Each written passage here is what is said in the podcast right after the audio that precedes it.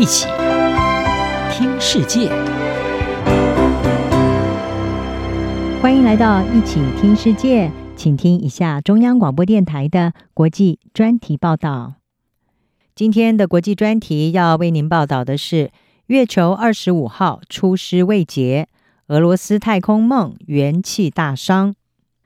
俄罗斯在八月十一号发射了携带有月球二十五号探测器的联合号二点一 V 型火箭升空，并且在五天之后成功的进入月球轨道，展开俄罗斯自一九七六年以来首次的登月任务，试图要成为全球第一个成功在月球南极软着陆的国家，来探寻让人梦寐以求的水冰。而这将对月球移民计划的饮用水和氧气提取至关重要。不过，这项魁为近半世纪的登月任务，随着月球二十五号在八月十九号失控的撞上月球表面，是以失败告终。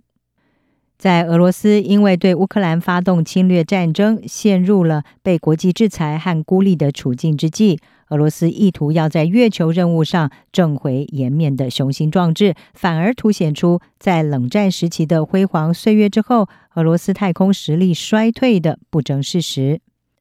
莫斯科是在一九五七年发射了第一枚绕地球的人造卫星“史普尼克一号”，也成为第一个把人造卫星送入地球轨道的国家。苏联的太空人加加林更是在一九六一年成为了进入太空的第一人。在美国太空总署 NASA，他的太空梭二零一一年退役之后，美国一度还要仰赖俄罗斯的联合号太空船把太空人送上国际太空站。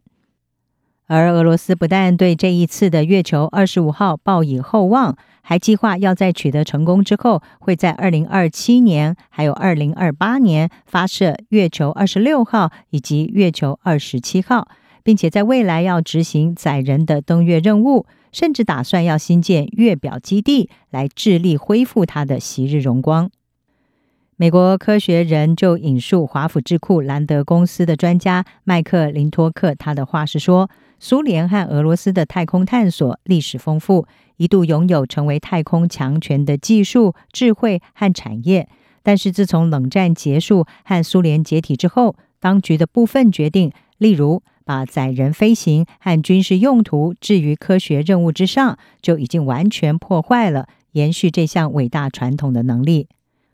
特别是莫斯科在二零二二年二月入侵乌克兰，引发国际对俄罗斯科技业的严厉制裁，经济也面临了数十年来最大的外部挑战。庞大的战争支出直接冲击它的太空任务，俄罗斯联邦太空总署也失去和西方国家的合作伙伴关系。因此，莫斯科这一次不只寄望月球二十五号能够扳回颜面。也希望把国内的关注焦点从地球转移到太空去。根据美国有线电视新闻网 CNN 的报道，俄罗斯和欧洲太空总署原本计划在月球二十五号、月球二十六号、月球二十七号和火星太空生物的探测项目合作，但是欧洲太空总署理事会已经在二零二二年四月决定，这项伙伴关系因为俄罗斯发动战争而宣告终止。此外，美国和俄罗斯过去在国际太空站的合作也笼罩在俄乌战争阴影之下。两千年发射升空的国际太空站，不但代表人类能够在太空中持续生活的证明，同时也是美俄在冷战之后的合作中取得显著成功的一个例证。但是，俄罗斯在遭到西方制裁之后，已经扬言会在二零二四年退出，要建立他自己的太空站。专家认为，一旦莫斯科退出国际太空站，将是损人不利己的行为。英国《卫报》就引述太空专家鲁金他的话说：“俄罗斯如果退出，将会失去和西方的太空合作，还有俄罗斯的全球导航卫星系统，甚至是太空活动的军事部分，因为这些领域都仰赖美国、欧洲和日本的组件、工业设备以及技术。”太空专家伊戈洛夫他说：“这一次的登月任务是后苏联时期俄罗斯首度尝试要把设备放到天体上，对俄国的太空部门至关重要，因为他们正饱受一连串问题所苦，包括缺乏资金、管理不善、贪腐丑闻，还有和美国跟中国的竞争加剧，以及来自太空探索科技公司，也就是 SpaceX 这些非官方行动加入了竞赛。